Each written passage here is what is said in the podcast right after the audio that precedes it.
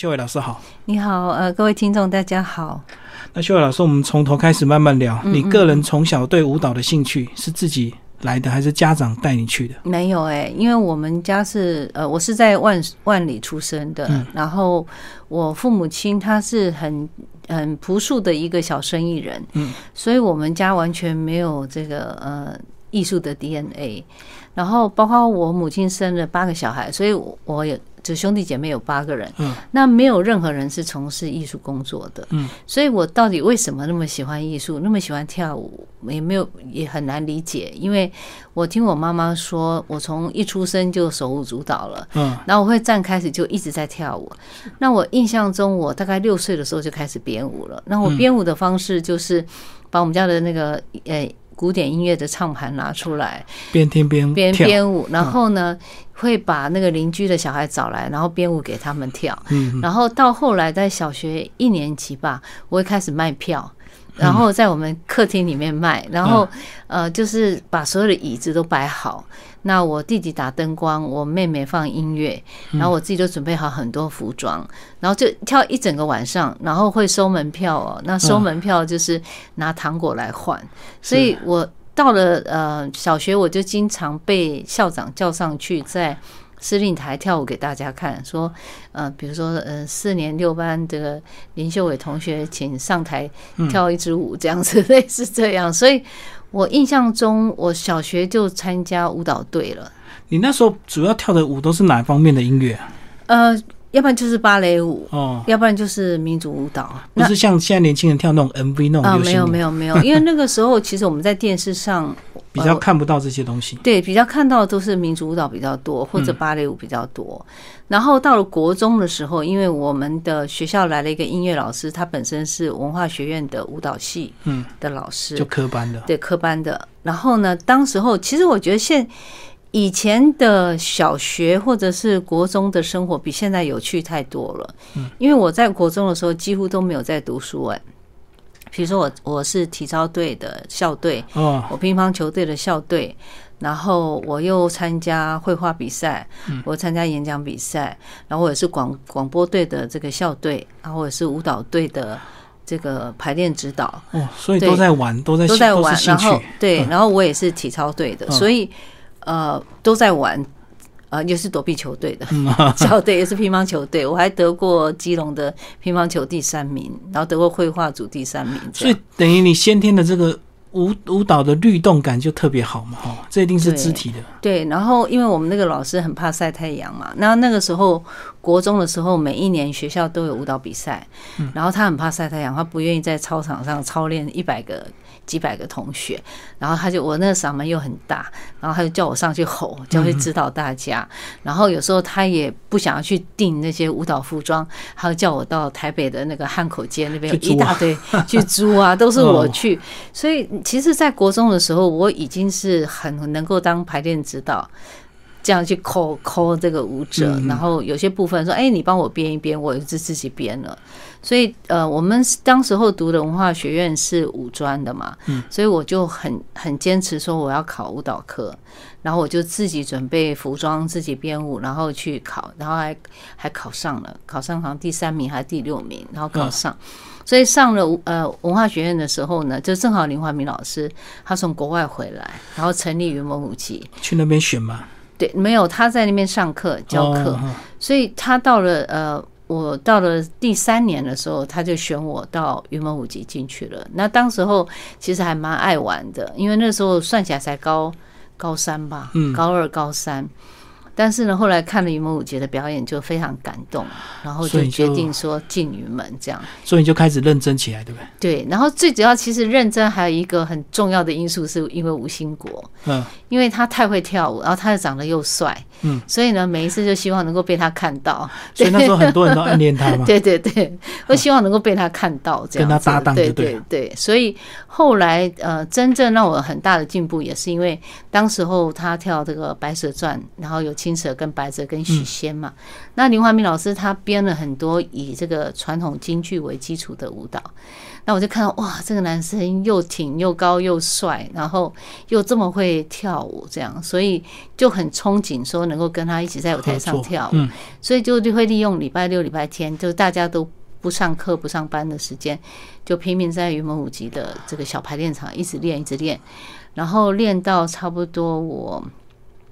二十岁的时候吧，然后我就跟林怀民老师说：“老师，我会跳了，你能不能来看我？是我跳一遍给你看，我就跳青蛇给他看。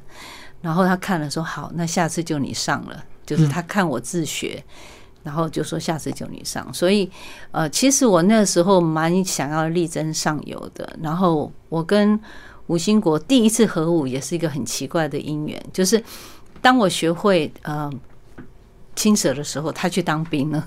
哦，对。然后呢，本来那一场在国父纪念馆的首演不是他，许仙不是他，是叶台祖。那因为第二天才要演，那前一天本来是呃林怀民老师演哪吒，结果他在上半场演出的时候脚扭到了，就下半场他就没办法演。然后他就想换五马，他想换第二天的许仙。那这个时候，吴兴国正好当兵休假，他穿着军服去看戏，去看舞蹈。结果他就跑到后台，很关心说：“哎，老师，你你还好吗？”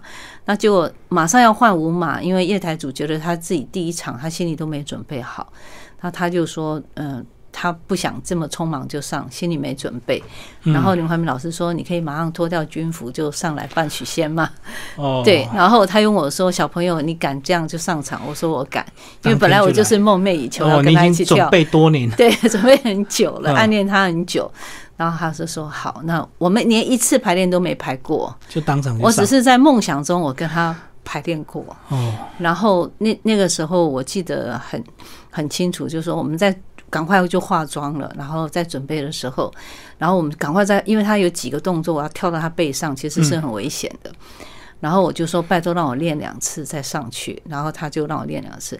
我说你再我再练一次，他就跟我说：“哎，小妹妹，你不要担心，我一定会保护你的。”嗯，然后我就这样跟他，就是混乱当中，就第一次在国父纪念馆跟他合作，然后。合作完了以后，就后来那个演出完，我们有 reception，就是有庆功宴。然后，呃，因为我实在是太紧张了，所以我就喝了很多那个 cocktail，就是鸡尾酒。嗯，我以为那是果汁。我那时候才二十岁出头嘛。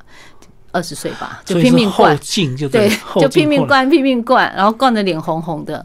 然后他说那时候他第一次才发现，哇，这个小妹妹好可爱，就这样子。对，哦，对他自己好像有提到说，他那当兵前他是睡在舞团，对不对？对对，常常看到你加着一个小美小女生去那边自己练习。对，但是我不知道他在在里面已经有看到你。他他说他都是因为。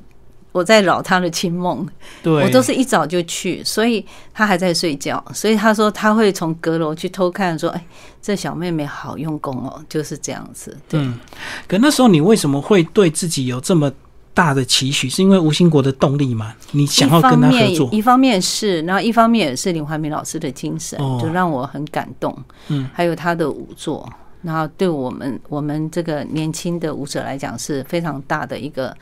憧憬这样啊，那另外一个我是觉得是我个人的个性吧，嗯，因为我的个性是蛮勇敢的，我觉得，因为我记得有一次，呃，因为当时我刚进去，然后很多那个呃老的舞者呢，我是第二波进去的，他们其实都跳的非常棒，嗯，那有一次也是那个时候最大的剧场是在国父纪念馆，那有一次就是在彩排的时候，那个。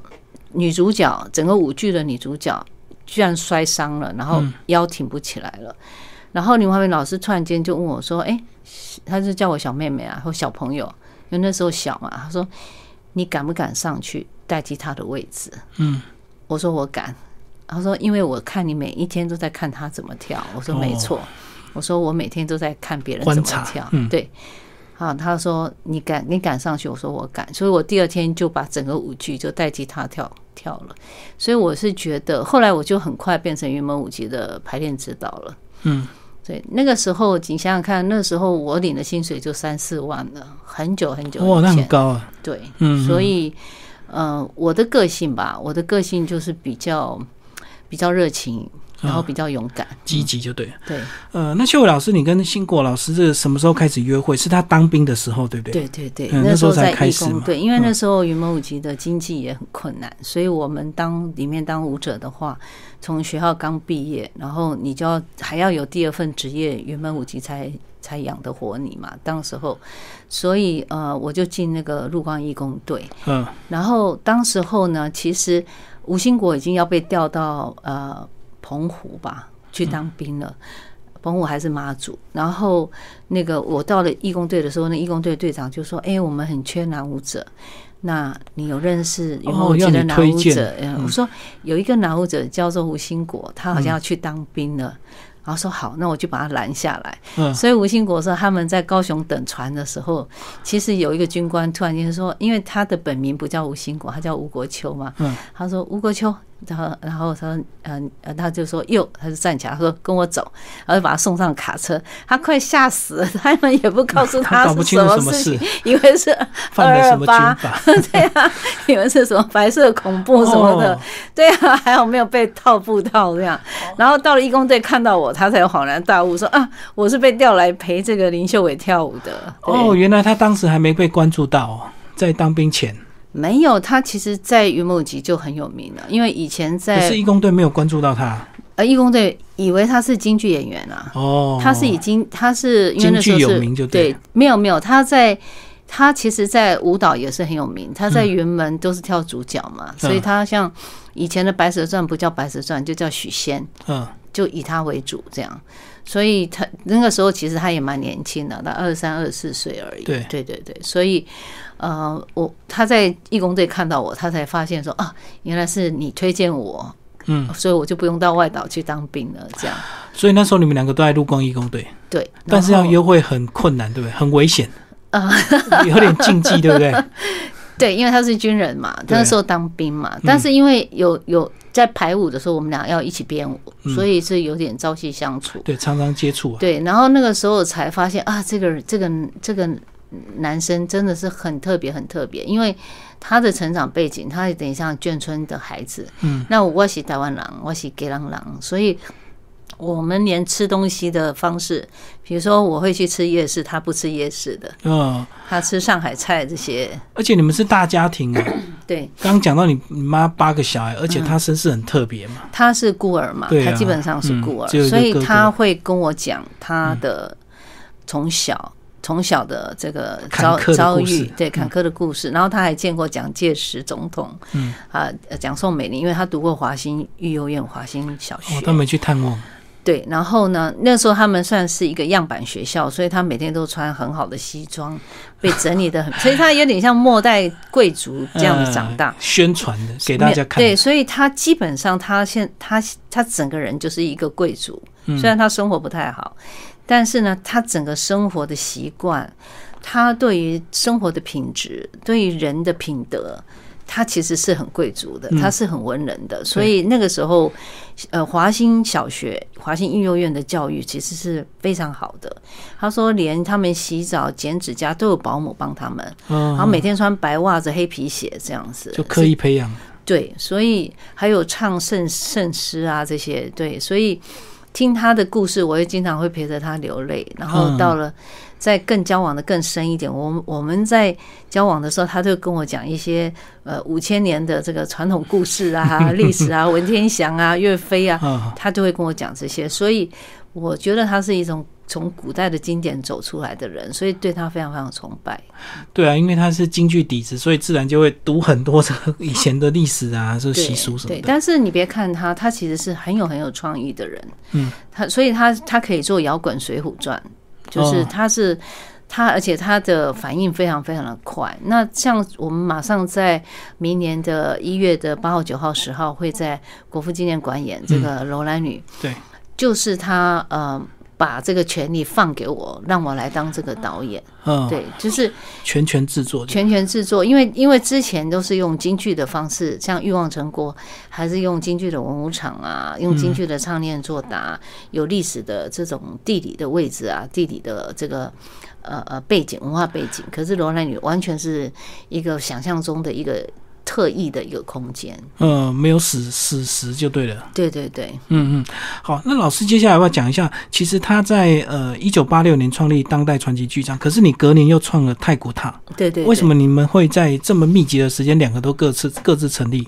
其实我也是无心插柳，因为嗯当时候他，呃，他在陆光国剧队那段时间，他其实是非常非常沉闷、非常不快乐，被压抑的，有点不愉快。嗯，对，然后那个不愉快是因为当时候军中的京剧团快垮了，所以所有的京剧演员都没有心情再演出了人，心惶惶。是嗯有点有点像好像房子要倒了那种感觉，所以也不白排练了。那那个时候他才二十岁出头，他要距他要这个呃向上成这个茁壮的时候，对，所以他受不了那个没有排练就要上台演出的一个状态，嗯所以为了这个，他会跟他们的整个军中系统在抵抗。有冲突。对有嗯因为大家死气沉沉嘛，只有他一直想要积极的想要排练。对，所以他那个时候其实很不快乐。一方面是这样，二方面也是他的老师对他来讲，他是非常爱他的周正龙老师。可是两个人在很多的处境跟观念上，其实还是有一些，他也不敢跟老师摩擦。其实他是一个非常尊师重道的人，就只能闷在心里。对，嗯所以他不是很快乐，就是从他的这个国剧队里面，从整个师生的这种压力。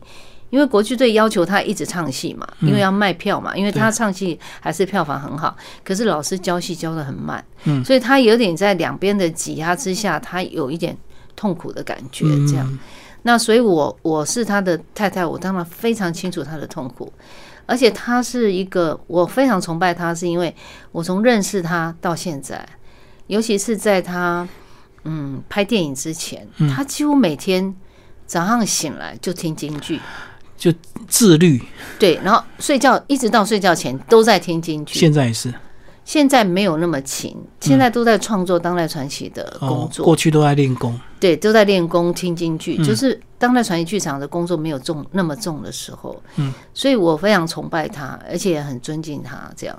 所以我当我看到他那么痛苦，然后他想要他想要出来创创作这个剧团的时候，创作欲望成果的时候，那个时候又很怕人家知道，也很怕老师知道，也很怕国剧队知道。因为怕离经叛道。对，所以呢，他就集合这些像李小平他们这些人，呃，王马宝山、王冠强，现在都是国光的第一线的导演，当时都是年轻啊，年轻一辈。就是彭俊刚啊，他们、就是说经常到我们家来开会。那我们家那时候是一个国宅，就是很小很小一个地方，刚结婚嘛，然后刚刚有小孩这样，所以他们来家里开会都是在下了班演完戏再过来。各自来，所以等于是说到十点十一点才过来，然后都开会到天亮。所以呢，我就煮宵夜给他们吃，这样。那因为在听他们这个这个呃讨论的过程，我就拼命吸收。然后后来他们说，因为后来我去了美国，因为太古塔，呃，我也希望成立自己的舞团嘛。然后我离开云门，我决定要有自己的舞团，我就到美国去。本来我是决定留在美国纽约大学或者茱莉亚学院去读书的，嗯后来就很多呃美国的老师就跟我说，你没有必要留在这，因为你的舞蹈经验已经是专业了，你没有必要再听这些理论了。嗯，你跳舞这么有特色，你应该回去去有发扬自己的东方的东西。对，嗯所以呢，我也听在心里面。然后有一天，呃，我就问吴兴国说：“你现在欲望成果准备的怎么样了？”他说：“他他笑一笑，他不敢讲。”然后我就知道有问题了，因为他的个性，他其实很很传统。他即使担心，他都不让你知道，我懂。只要他只是不讲。不讲，他只是犹豫。我就知嗯道有有有状况。然后我就知道说，我说你们票卖了没有？他也没讲。嗯我说你们，因为他们已经排练三年，那个过程很长。我说那你们开始想排了没有？他也不讲。嗯，我就说惨了，因为我本来有委托另外一个人去去做这个工作嘛，制作的工作。那时候也没有办公室，也没有行政人员，我就跟他说，那我回来，我从美国回来。嗯，回来帮你。对、嗯我回来帮你，然后他就他就很开心这样，然后把电话挂断，我就去订机票，我就回来。所以很多纽约的朋友都吓一跳，说：“哎，怎么突然间这个人失踪了？”这样，然后我一回来，那时候我记得我回来是十月，然后十二月就要演《欲望成果》，我那时候就用洪荒之力，包括卖票啊、宣传呐、把人聚在一起排练呐、然后想排啊、彩排啊，嗯，然后把所有的服装都盯上来，就这样子很顺利的首演，就是，然后就变成我是我是团长了，就因为我是制作人了，就是大家都很希很希望能我能够帮忙，但是是在当代传奇刚成立那几年，真的很痛苦，很痛苦，因为第一个大家都是义务来帮忙，对，都没有付薪水的，所以都是要下班再过来排练，嗯，所以有时候都在排练排练到天亮。我懂。这种情况。然后第二个呢，有时候各个各个军中剧团会阻挡你，所以明明说好了下公文了，种种的，他会突然间在演出前说我不支援你了。我懂，嗯嗯嗯那种那种压力跟那种痛苦，其实是很难去说的。但是你要不能开天窗，你又一直要往前走，所以就当代传奇其实。呃，很多人就说，为什么当代传奇剧场像我们出国七十几次，嗯，三十四年来出国七十几次，李万明老师就问我们说：“诶，你为什么不能呃到到一个国家，比如说去美国巡回个两个月？嗯，好好的在那边待一段时间，不要那么短就对，对你这样才算是产业嘛，嗯，你你才算是赚到钱嘛而。且比较有经济效益啊。对，因为你你每次去都是去什么呃亚维农艺术节啊、短短爱丁堡艺术节啊，，嗯，当然都是很顶级。他说你都去过了，你会你你有什么记记录是没创造出来？我们是全台湾，甚至全亚洲吧，唯一去过三大艺术节的剧团了。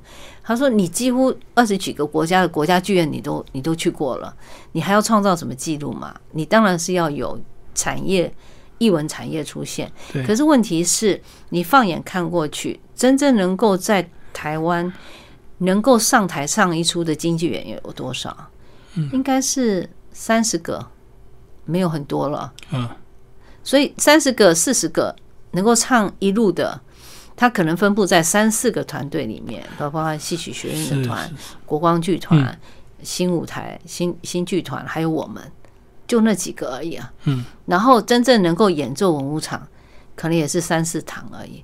那你如果把他们带走，不就大家都缺人了吗？嗯，所以我们只能够主攻那个尖峰的艺术节。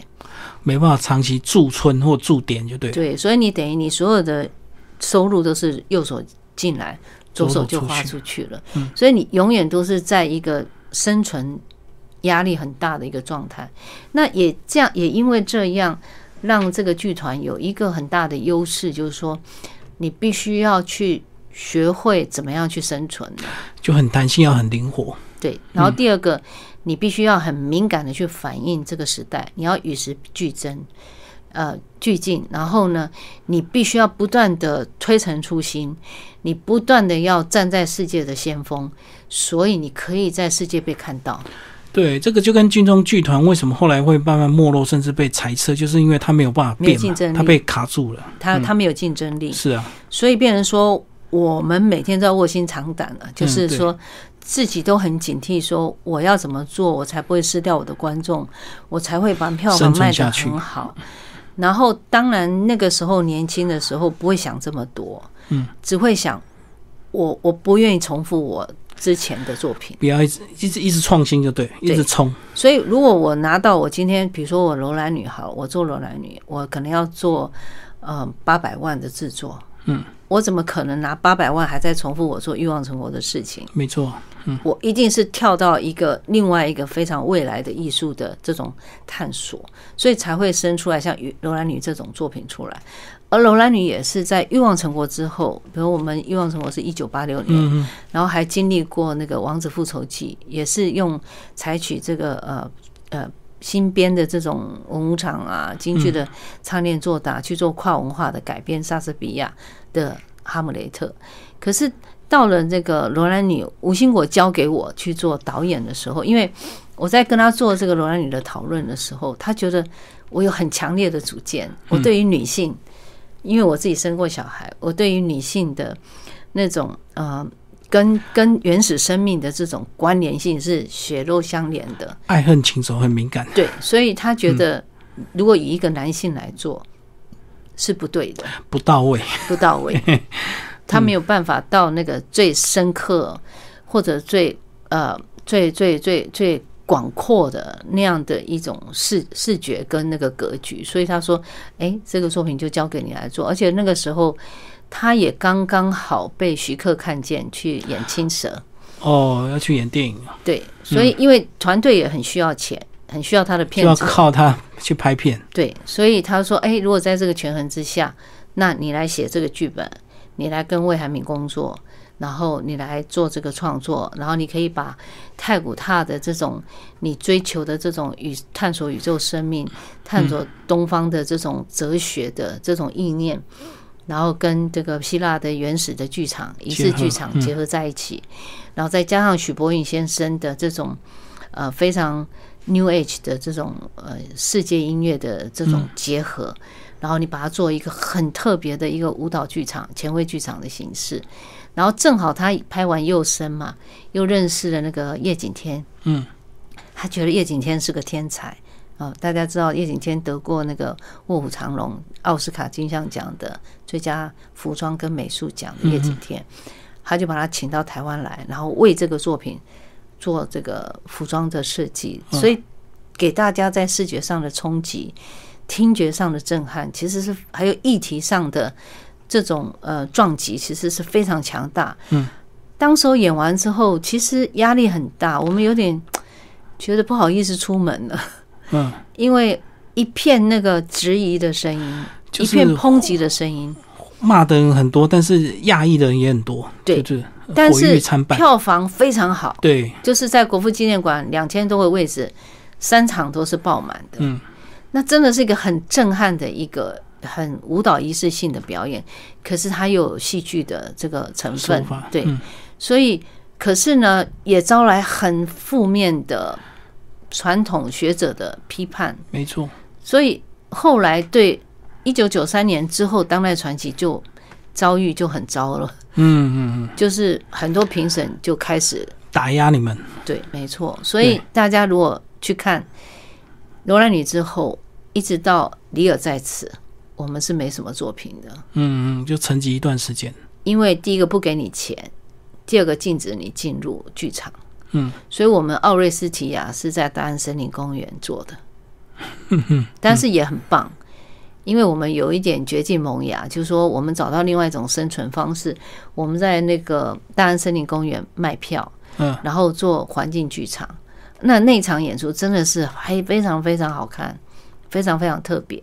所以罗兰女对对当代来讲的话，它是一个像个炸弹一样，它也等于是把我们的跨界多元、无界限、勇于创造的这种精神，就在罗兰女里面。就有一点石破天惊的呈现出来。那时候第一次演出，你应该没有这么大的信心，对不对？没有，因为你也是边走边看嘛。也不是哎，就是说，呃，当我看到，因为说实在的，这些剧评，吴兴国不太看，嗯，我会帮他挑选的看，嗯，因为我觉得，呃，一个演员他不要受这么多干扰，对。所以你不需要给他看，但是你是制作人，你要看。我制作人我要看，我要知道你们为什么不喜欢，为什么骂我，或者为什么赞美这个作品。嗯，然后或许你从这个观点看，可是我也不一定同意这个观点。但是呢，我尊重你这个观点，这样。但是呢，我也不希望演员你要创作要表演，你还要受这么多压力。我也没有给魏海明看，嗯，就是。一切我都觉得我是可以消化，我可以承受这样。当然，魏海明也一定有自己的管道会看到，自己去看，会看到这些东西。对对对，所以我相信他演出来的压力非常大。可是他真的没话讲，没有任何人批判她。嗯，他就是个好演员，她就是女神，她就是女王。嗯，她也是个魔女，她就是很厉害。然后她要去驾驭那个叶景天的衣服，那真的是。重的不得了，很不好，很不好支撑。然后我再把舞蹈加进去，所以那些歌队事实上他们也等于是太古塔舞者，只是会唱戏的太古塔舞者。所以这些歌队其实压力也非常非常大，因为他们从头到尾，他们是罗兰女的心灵的洞穴，他们是她的姐妹，他们也是。呃她的心声的一种回荡，嗯，然后他们也是大自然，是她坚不可破的那一个悬崖或者是坚实，他们也是他的少女的记忆，他他们等于他内心的，我们刚刚讲的那个心之景，也是他的内心的风景，嗯跟幻象，所以。这些歌队其实是要训练很久很久，那也是京剧演员来做受这个训练。嗯接下来老师讲，呃，这个明年呃一月即将要第三次的演出了。对，呃，八号、九号、十号在台北国父纪念馆，一月的二二、二三、二四是在台中歌剧院，是，然后二月的二七、二八是在魏武营，高雄魏武营。所以现在是不是呃剧团这边就是有计划慢慢把过去的戏再做一次最后的一个回顾，这样？有，因为呃，吴兴国跟魏海敏其实都六十几岁了，嗯然后我们也觉得说，呃，我们培养的年轻人，那我们办了十年的传奇学堂嘛，对，然后这些年轻人也都二十几岁了，所以我们觉得应该在交棒给新一代的年轻人，他们给他们舞台。所以我们也希望能够把这个最后的这个灿烂的呃彩霞嗯呈现给大家看最后一次最后一刻的这个美好。像刚刚不久那个李尔在此的演出，嗯嗯我自己看了都觉得很感动，很感动。因为吴兴国四十年如一日，他的体力、他的嗓音、他的表演、他的能量，真的到现在还是年轻人来讲还是很难超越他，是因为他自律性很高很对高。对，那呃，他也很希望在最美好的时候被大家看到，然后结束，而不是说大家都觉得很为他担心的时候，哦他在结束这个作品的呈现。那当然，并不在台湾封箱，并不表示在国外就不演了。我懂，他在国外还是为为台湾出去打仗这样子，所以我们演完李尔的时候，真的收到很多很多非常深刻、隽永的这种评论，甚至收到一个国三生写出来的文章，都吓到我们，真的很像一个教授写的嗯。他的心得，所以我们知道我们做的事情是对下一代是有影响的，所以我们也很希望说能够呃昨年的一出一出，把我们认为很值得的被保存的经典，或者被大家看到的作品，能够在我们的艺术家、我们国宝级的男女主角，他们还是非常漂亮的时候，对，是最成熟的时候，最鲜艳的时候，像花开的最盛放的时候，嗯嗯，就最成熟的这一刻，呈现给大家看，嗯去感动大家。所以我真的很盼望我们的观众，只要我们当代传奇在呈在呈现出经典的时候，我们一定最尽最大的责任，把作品再制作好。让我们的国宝级的演员可以有个很好的舞台，把他们最好的艺术的修炼，能够把那个结晶呈现给观众看，然后呢，可以分享给大家。嗯，而且现在二十几年后再演，这是应该就是带着感恩跟回馈的心在演了哈，就不是战战兢兢一开始那个那个，可能有更大的自信，嗯。因为一个作品能够经过二三十年的淬炼，我觉得是当代传奇剧场一个很传奇性的对，一个价值。因为你想想看，《欲望成国》都演了三十四年，现在看还是强而有力。嗯，然后徐克还帮我们拍成三 D 的电影了，他是自己筹款来拍的，所以我们真的很感动。所以我们会可能明后年会找时间播，把它可能可能在电影院播放出来，这样子、哦对。然后我们的每一出作品，希望能够呃，像我们明年应该有《楼兰女》之外，还有《梦蝶》，嗯。那个昆曲的交响乐也很棒的《梦蝶》，然后还有《凯撒大帝》，因为哦疫情、嗯。我们没有办法演，本来是今年要演，而且要到国外演也都出不去了。所以呢，明年的十月跟十一月，我们要演《凯撒大帝》。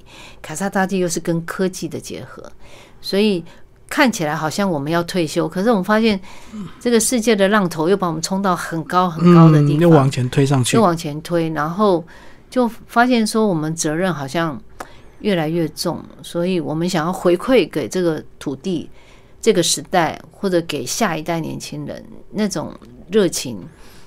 当然，也因为他们很努力，年轻人很努力，很争气，对，让你有有再再出发的那种呃能量，如果年轻人是很善的，然后没有追求的，我想我们做我们见好也就收了，就说算了，就不做了。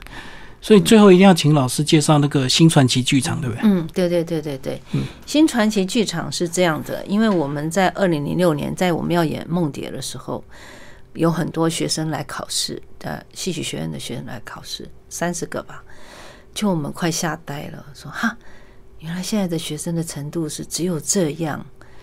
然后吴兴国很愤怒，然后他又跑去，他跟魏海敏跑去教育部抗议，说为什么我们的技呃技职就是戏曲的训练已经失落到这种程度了，然后就希望他们改变，但是没有办法改变，然后没有办法改变，吴兴国就说好，如果政府没有办法改变，那我来改变。所以那个时候我们就每一年大概筹募大概三四百万，然后每一年的暑假我们就呃考试。招生就招生，嗯，然后我们就招那个时候招的年龄比较大，大概是十五岁到四十岁的京剧的演员，然后我们请来大陆一级的艺师，生旦净丑，然后还有台湾的这个一级的艺师，然后就免费的教传授传授一个月，传授完了以后，我们就挑这个呃表现最好的学生，然后给他们做成果展。做完成果展就觉得哇，真的是很棒，就给他们办表演。所以我们在呃呃呃两厅院那个国呃中正纪念堂有一个演讲厅，我们就把它改装成一个剧院。嗯，然后我们在那边演传统的定幕剧，就这样一年又一年，一年又一年。所以本来很多新传奇这些孩子，有的是从十二岁就进来传奇学堂。像朱博，像那个林议员就十二岁就进来，嗯，然后朱伯成是十五岁就进来，然后黄若琳就是十七岁大学的时候跟那个施红俊，就是杨瑞宇，他们都是大一的时候进来，所以就是等我们办了十年之后，我们就觉得好像应该把这些杰出的演员集合起来，成立一个年轻的团。当然有一些演员他已经到别的团队去了，去发展了，对。但也很好，有在歌仔戏，有人在国光，有人在新新剧团什么，他们已经毕业了嘛，学校毕业了，所以呢，我们就决定说，那我们也应该找几个我们认为可以再创新的演员出来。是，所以他们等于是三年前我们在，我们就就是故意在当代传奇三十周年的时候成立新传奇青年剧场，然后刚开始是只有四个演员，圣诞净丑。那现在增加变成十个演员了，有还有金一个金虎手这样，所以未来我们希望可能会到十五到二十个人，让他们可以成立一个正规的团。嗯嗯，对。但是呢，就像我对我女儿吴彩玲一样，我希望他们可以不是只是当演员，是他们可以写企划案，还有制作能力，就对，他们有制作能力，嗯，他们可以自己整服装，对。然后呢，他们可以自己创作，他们可以自己写剧本，嗯，真的可以自己编腔、编舞。所以我们现在上的课真的是蛮五花八门哦，很全面了。对，还有音乐剧的课程啊，还要认谱啊，然后还有英文课程。因为如果你到国外去，你英文不行也是很辛苦的。对，秀华老师常常接受英文专访。对，所以所以我是觉得说。呃，嗯，以后没有那么好的日子，说因为有一个妈妈在旁边护着你，帮你们打先锋，你们要自己想办法挣钱，你们要自己想办法独立，对，你们要自己想办法创作。所以我觉得我们其实蛮感动新传奇这批孩子，因为他们现在真的自动自发，然后自己照顾自己，然后有时候任务交给他们，像我们做宁家花园很多。系列的这种活动都是他们自己编排、自己完成，然后最后给我验收，嗯，或给吴老师验收。他们学习也是一样，像魏海敏现在在教黄若琳那个，嗯，呃，贵妃醉酒，他们都是自己找老师自己学，然后就准备上场这样。嗯嗯嗯嗯，就培养他们这个终身的能力，而不是只是纯粹当个演员，而且。呃，传统演员比较吃亏，就是他不像艺人一样有保姆、有经纪人在照顾你，所以一切都要靠自己啊。这样是很好的，他们也可以有保姆。事实上，我们的行政很强，我们行政也就甘心呢，也是做做的非常疲惫啊，就很累。什么也都帮他们照顾。但是那么庞大的一个剧团，觉得说京剧团其实它是一个很费钱的一个团队是，因为他一个人演，你说一个人演，呃，那个林冲夜奔好了，他要有九个乐师陪他，嗯，后台要有两个穿衣服的陪他，对不对？还要有灯光，还要有舞台，不是那么容易的。所以我们说京剧演就是一颗菜，就是说你有菜叶、有菜茎、有菜根，就是一切你们全部都要结合在一起，你没有办法一枝独秀。所以你们要互相照顾，所以我们有一个默契很好，就是他们他们非常非常合作。嗯嗯嗯，好，今天非常谢谢林秀伟老师为大家介绍他的舞蹈以及呃最近即将演出的《楼兰女》，谢谢。谢谢。